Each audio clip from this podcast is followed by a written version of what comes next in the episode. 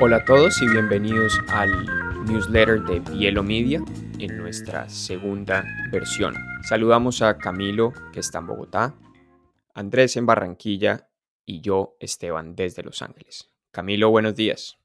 Hola Esteban, hola Andrés, mucho gusto volver a estar acá. Hola Camilo, hola Esteban, ¿cómo están? ¿Cómo va todo? Aquí desde la Arenosa saludando. ¿Sudando, Andrés? nos, nos quedamos en, con, con, con la desagradable imagen de, del sudor en el micrófono. bueno, no, alguna gente pensaría que eso es hasta sexy. Eh, yo creo que pues ya podemos secar ese chiste y, y empezar. Entonces, para, para el día de hoy tenemos tres temas. Eh, cada uno expondrá su tema de novedad y al final haremos una votación para ver cuál fue el tema que ganó en el newsletter o cuál fue el tema más interesante de esta semana. Eh, no sé si queremos empezar por Andrés, que tuvo un poco de dificultades para conectar el micrófono, entonces debe estar muy emocionado para contarnos qué tiene para esta semana. Bueno, no, chicos, para, para este mes yo quería tocar un tema que, en el cual le hemos estado haciendo mucho seguimiento últimamente y yo, yo quiero como que levantar también ciertas dudas, ¿no? Porque voy a hablar específicamente de las estadísticas de los podcasts y mientras más trabajamos con podcasts hay dos cosas que me están sorprendiendo y es que realmente el engagement o la reacción de la gente en contra de los podcasts se siente como cada vez mucha más eh, alcance está teniendo, mucha más reacción, mucha más penetración, mucha más gente preguntando por podcast, mucha más gente eh, escuchando podcast. Cada vez vemos estudios, analíticas de cómo este mercado está creciendo tan rápidamente. Sin embargo, tengo un, problema y es que siento que las estadísticas no están, la, la recolección de la data dentro de estas plataformas de podcast no está siguiendo ese crecimiento de los usuarios. Y como los podcasts cada día más y lo que realmente está creciendo es esos podcasts que las empresas o personas están utilizando para promocionarse, para mostrar sus valores, para mostrar, generar contenido que al final está haciendo mucho para empresas y para generar mercadeo y publicidad. Esta, arrojar esta data va a ser clave. Eh, si esta data cada vez puede ser más detallada o puede estar eh, mucho más al alcance de las personas más fácilmente y todas las plataformas se pudieran unificar para poder dar la misma data, pues el valor de los podcasts debería de aumentar. El valor de, el valor de, resultados, el valor de invertir en un podcast debería de aumentar más, porque yo creo que realmente el problema que estamos teniendo es que no estamos midiendo a profundidad realmente el impacto de los podcasts y yo creo que nos estamos quedando cortos. Las empresas se están dando cuenta, pero aquí se me genera la duda.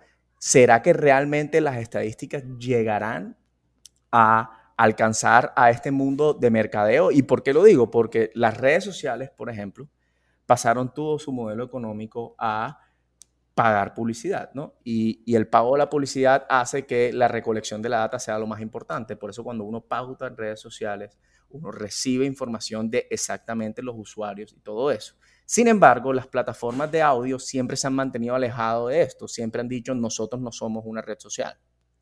Por lo tanto, si ellos no son una red social, eso lleva a que la recolección de la data nunca había sido una prioridad, nunca se le había vendido realmente como plataformas de mercadeo.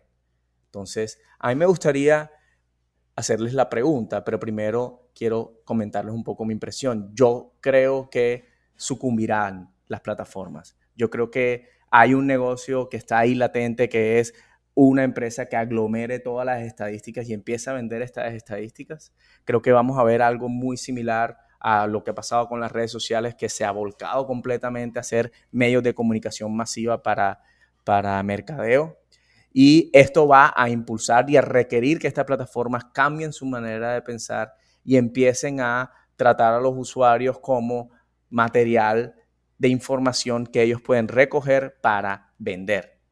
Ahora esto también me genera una inquietud y es si queremos que eso suceda, queremos que los podcasts se vuelvan en un medio de mercadeo.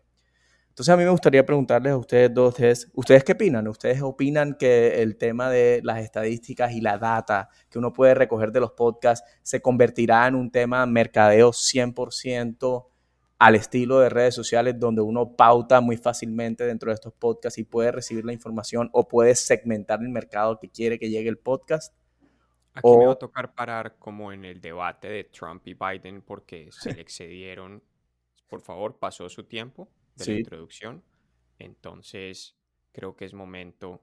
De, Igual ya había llegado la pregunta, así que dale. De pasar a la siguiente pregunta, pero muchas gracias. Y yo creo que es un tema súper interesante porque si bien la data de los podcasts es muy limitada en comparación con la data que uno recibe por ejemplo, para estrategias de mercadeo y para estrategias de venta en Facebook, em, cada vez irá aumentando y la data irá siguiendo, irá siendo mucho más eh, compleja en los podcasts, pero sí siento que va a tener esa misma dirección y muchas empresas están buscando que la data se vuelva un elemento importantísimo en la forma de monetizar los podcasts de aquí en adelante.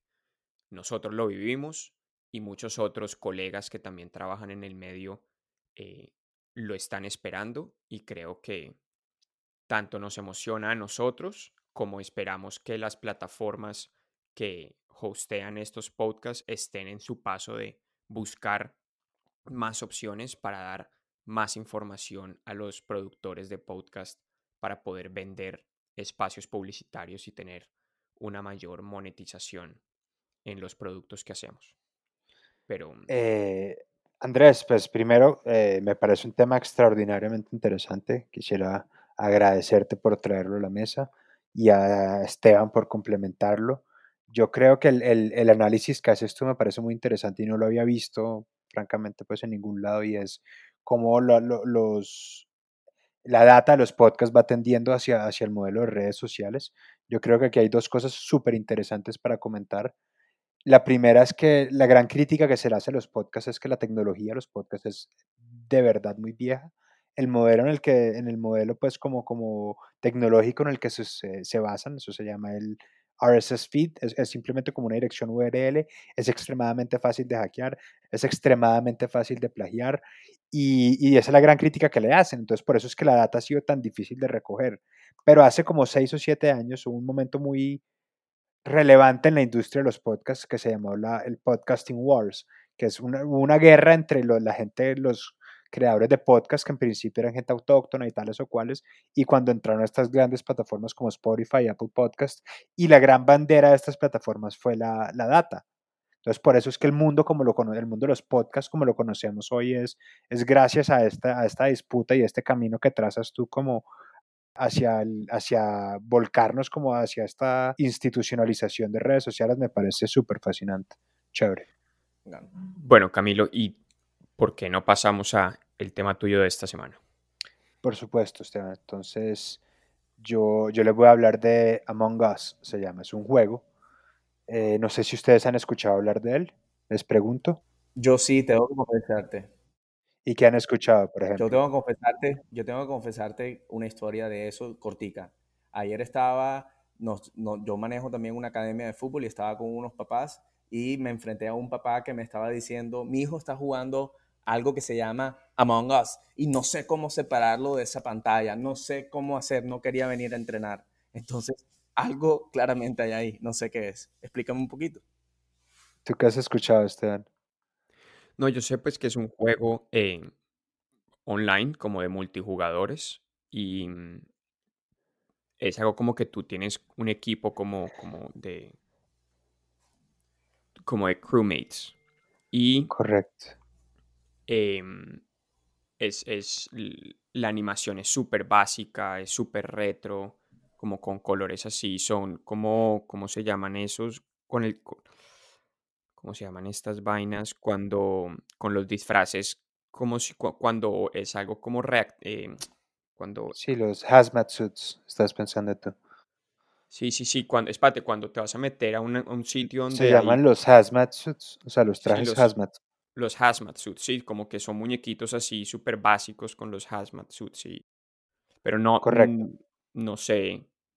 Está bien, yo, yo, les cuento. Entonces, Among Us es un juego, eso se llama un juego de deducción social, como de Murder Mystery, se llama, es muy parecido a los que hayan jugado Werewolf, no sé si hayan jugado ustedes alguna vez como cucharita, asesino en las fincas, que hay alguien que es el asesino y, el juego se trata de descubrir quién es. Eh, Among Us es eso, es, son como siete, son los crewmates, tú estás en una, en una base espacial y todos tienen ciertas tareas que tienen que hacer y dentro del grupo hay un impostor. Y es todos contra el impostor a descubrir quién es el impostor o si el impostor logra sabotear la nave, eh, es gana. Eso es básicamente la dinámica. El juego, el juego ha sido un éxito sin precedentes el juego es muy, es muy, es muy simpático porque tiene estas dinámicas como de minijuegos, como, como el estilo Mario Party, en el que unos, cada uno tiene que hacer unas labores que son hasta entretenidas. Y, el juego de deducción social es la parte interesante, en la que todos empiezan a decir, no, es que yo creo que tú eres el impostor porque tú estás haciendo mal tu trabajo. Y no, no, yo lo estaba haciendo mal mi trabajo, es el otro. Entonces se vuelve como una dinámica de, de, de, de eso. Pero yo lo que creo es que ahí lo que quería proponer, analizar es, primero los invito a jugar, eh, yo, yo había pensado en proponer la Bielo jugar, pero es que de tres jugadores es muy poquito. Entonces necesitamos un combo, necesitamos que nuestros, hacer una alianza con, con algunos colegas de otras empresas para jugar con ellos. Pero el, el... Invitemos a nuestros amigos de Urbi. Yo creo que sería una buena idea, lo, para que veas que estemos en una reunión y lo vas a proponer. Pero el, el, lo simpático es que, pues lo, lo, lo interesante realmente creo yo es que aquí hay dos factores el primero es lo que toda la industria del juego es, está llamando pues como la, la, crear juegos no solo para los jugadores, sino para los influencers. Entonces esto lo voy a empatar aquí un poquito con lo que decía Andrés, que yo creo que es muy interesante y es que la industria de los videojuegos se está dando cuenta que no es necesario solamente crear un juego que sea divertido de jugar, sino que hay que crear un juego que sea divertido de ver jugar. Es decir, el influencing más o menos en, términos de videojuegos se llaman los streamers, es gente que uno literalmente mira jugar y es muy entretenido y es muy chévere, la verdad. El Kun Agüero, por ejemplo, es famoso en su canal. Eh, Alexandra Ocasio Cortés abrió un canal de Twitch para jugar Among Us. Es, es, una locura, pues, y, es, y esta gente, pues yo ya había hablado un poquito de eso, pero ellos ganan mucha plata, y entonces lo que todo el mundo se dio cuenta es que Among Us, Among Us, por ejemplo, es un juego del 2018, en el 2000, del 2018 al 2019 no hizo un décimo, o sea, no tuvo un décimo de los downloads que tuvo en cualquier día después de septiembre del 2020. Entonces es un juego que ya existía, que ya estaba ahí, pero que de repente cogió popularidad porque, el, o sea, todo el mundo lo empezó a ver jugar y se volvió una bola de nieve. Entonces eso me parece interesante. Y la segunda cosa que yo creo muy interesante, que es muy interesante, es que es, un videojuego que trata de, de, más o menos descubrir la verdad. Entonces yo creo que, que en esta, como en el clima político actual y en el clima social de donde abunda tanta como desinformación y donde el dilema pues como de la verdad, de que no es verdad, es tan, tan, tan recurrente y como tan parte de nuestras vidas, que yo creo que esto se ha visto en los videojuegos donde todos intentamos de una manera u otra como que encontrar verdad en la vida. Entonces, pues eso, mi invitación es a que lo jueguen. Uh, yo soy muy, yo, yo soy un gran abogado de no perderse los, los eventos culturales de nuestra época y, sin lugar a dudas creo que Among Us es, es, uno de ellos. Así que no sé ustedes qué, qué sientan, qué piensan, qué, qué quieren discutir. Creo que, mm, no sé si, si, si estoy bien, pero íbamos a hacer una introducción del tema y creo que desarrollaste el tema en su totalidad. ¿Es verdad? O sea, eso, eso, ¿tienes más para hablar sobre el tema o, o, o, o, hace, o esto era como la introducción? No, yo creo que eh, lo desarrollé, la pasión me, me desbordó. Bueno, entonces yo hoy voy a hablar sobre una plataforma de servicio como de transmisión de video aquí en Estados Unidos muy famosa que se llamó Quibi, se llama Quibi, eh, es como muchos le llaman el Netflix para los celulares. Y aunque muchas personas no lo conocen, seguramente en Colombia para muchas personas es extraño, esta es una plataforma que se lanzó en abril de este año por uno de los, por el fundador de DreamWorks, el estudio que después se convirtió en Pixar, uno de los ejecutivos más importantes de la industria en Hollywood, que trabajó para Disney por muchos años y cuando se retiró montó esta nueva compañía con un fondo de casi 2 billones de dólares, con la premisa para construir contenido que las personas disfrutaran en sus teléfonos em, sobre la marcha. Entonces la premisa de esta compañía era la gente todavía no tiene una plataforma en su celular donde pueda ver contenido eh, de una manera interactiva, de una manera mucho más interesante y contenido corto. Entonces eran series de episodios de 5 de cinco minutos, películas muy cortas, todo muy, muy corto como pensado para que la gente lo consumiera sobre la marcha. Ahora, esta compañía que tanta expectativa generó porque muchos decían, esto va a ser revolucionario porque por fin se está generando una plataforma como Netflix solo para los celulares. Detrás de ella está uno de los ejecutivos más importantes de la industria. Lograron construir unas series con eh, el talento más reconocido y, y con mayores capacidades en Hollywood y terminó siendo un desastre la compañía. Después de seis meses de haber lanzado. Esta semana anunciaron que van a cerrar una compañía que recaudó más de 2 billones, casi 2 billones de dólares. Y mucha gente se explica por qué. Entonces, una de las razones que yo quería entrar a, a discutir hoy es, indudablemente esta compañía decidió lanzar en un momento donde la población completa en Estados Unidos de potenciales suscriptores quedaron atrapados en sus casas por la cuarentena y ya no existía ese concepto de sobre la marcha, el on the go. La idea de esta, de esta plataforma era mientras uno está esperando al doctor, mientras uno está esperando el carro para salir, mientras uno está aburrido eh, en, entre dos reuniones y está revisando su celular, en vez de irse a TikTok o a Instagram, te ibas a ver una serie y te ibas a ver un capítulo de cinco minutos y resulta que esos momentos durante la cuarentena ya no existían. Entonces, en, sus breves seis meses de vida, Quibi se enfrentó a muchísimos retos, incluyendo una demanda eh, por la tecnología que ellos usaban, que es una de las cosas más importantes de, de, esta plataforma, y es que en...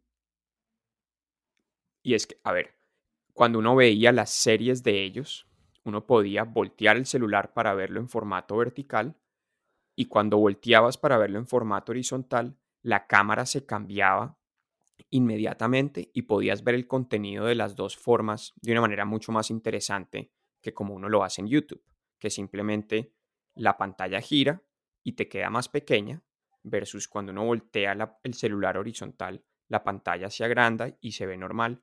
Aquí lo que hacían era grabar todo con dos cámaras. Una cámara grababa todo en formato horizontal y otra cámara grababa todo en formato vertical.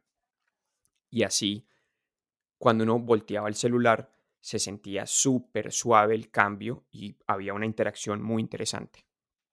Ahora, todos los shows, casi todos los shows de esta plataforma fueron terribles. Yo me vi varios, eh, a diferencia de uno que es increíble que se llama Wireless, que incluso lo, tuve, tuve la fortuna de conocer a las personas que lo hicieron, pero en la gran mayoría de estos shows las tramas eran pésimas. Eh, por ejemplo, uno no podía compartir estos episodios y en el celular uno está acostumbrado y la gente está acostumbrada que cuando se mete a una plataforma pueden compartir sus episodios en Twitter, pueden compartir las cosas que quieran con sus redes sociales. Este, este, esta plataforma no permitía. Y hubo muchas otras razones por las que ellos finalmente terminaron eh, falleciendo y es una lástima porque es un servicio que todos estábamos esperando, que todos queríamos, eh, pero, pero pues no, no, no logró cumplir con las expectativas de una audiencia que es supremamente eh, cruda y que necesita las cosas de manera perfecta. Entonces, Además de eso, tocaba pagar una suscripción que era, que era súper cara.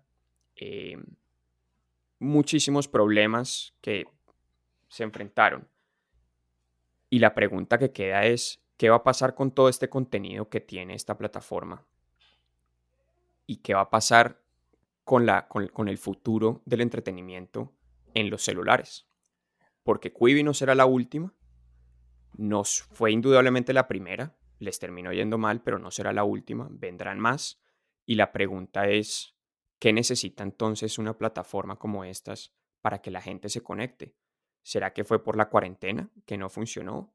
¿Será que fue porque no invirtieron suficiente en mercadeo para que la gente conociera de esta aplicación? No sabemos y las preguntas quedan en el aire, pero es una lástima que esta compañía se haya quebrado y, pues es una lástima que la compañía haya declarado que va a cerrar. No sé si se han quebrado, la verdad, pero, pero, pero dijeron que tenían que cerrar para poderle devolver a sus inversionistas lo que tenían.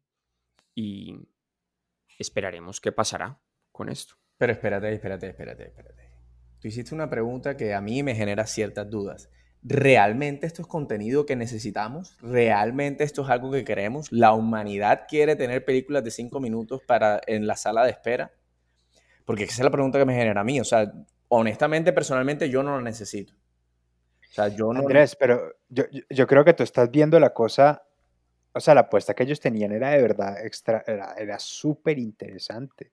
Me parece un punto muy válido el hecho de que tú, o sea, uno no necesita una película de, cinco minutos. Ellos no hicieron, o sea, Quibi significa quick bites, como bocaditos. Ellos tenían, toda la, la premisa de ellos era como storytelling de película, de calidad de película en formato de celular, por decirlo de alguna manera. Pero ellos tenían, por ejemplo, la apuesta, yo creo que me parece muy acertado lo que dice Esteban, el contenido no fue el mejor, pero ellos estaban haciendo una apuesta que, o sea, por ejemplo, tenían una show de, un show de Steven Spielberg que era de horror y nada más podías ver en la noche. Tenían una, o sea, tenían, o sea, lo que, lo, lo, lo, que quiero, a lo que quiero llegar es que estaban llevando todo el, el, el, la narrativa cinematográfica a coexistir con, con, la tecnología. Eso es algo extraordinario, eso, fue una apuesta que no salió.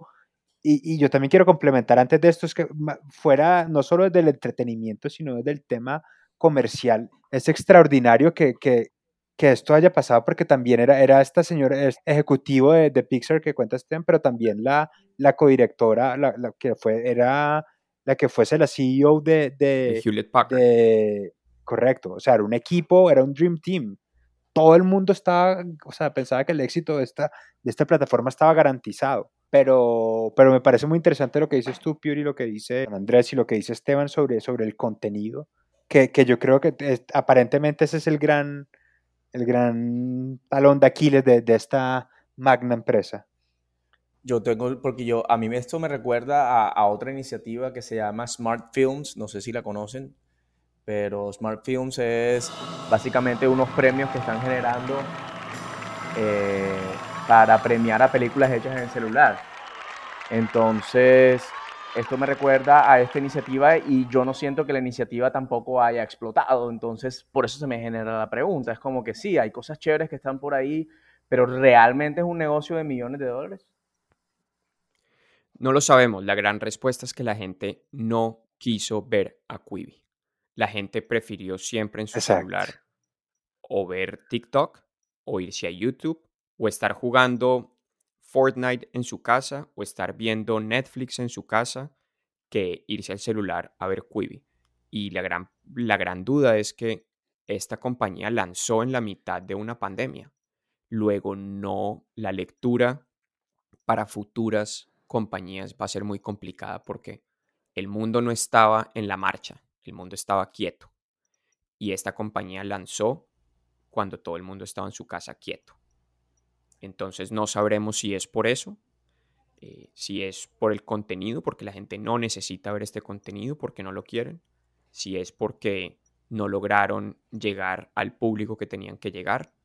Las preguntas quedan abiertas y esperemos que en algún momento sí exista una plataforma que logre ser exitosa en el celular porque yo sí creo que hay un espacio enorme por explorar. Todos nos pasamos más de 5 o 6 horas al día en el celular. Y claro, hay mucha competencia eh, en ese espectro del celular con las redes sociales, pero creo que hay un espacio importante para ver contenido de calidad. y no solamente ver cosas eh, livianas, contenido pues fácil, sino poder conectarse de una manera más profunda con historias más interesantes. Yo siento que ahí hay un espacio. El tiempo lo dirá. El tiempo lo dirá. Bueno, muchas gracias Camilo y Andrés por los temas de hoy. Muchas gracias Esteban. Gracias Esteban.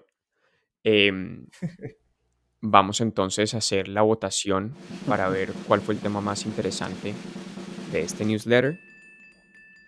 ¿Y qué les parece si arrancamos por Esteban?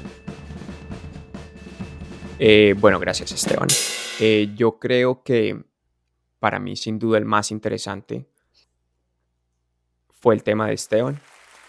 Quibi es una gran pregunta que me queda y, y, siento que es un tema que quisiera seguir viendo y explorando, así que para mí el más interesante fue el de Esteban. Bueno, muchas gracias.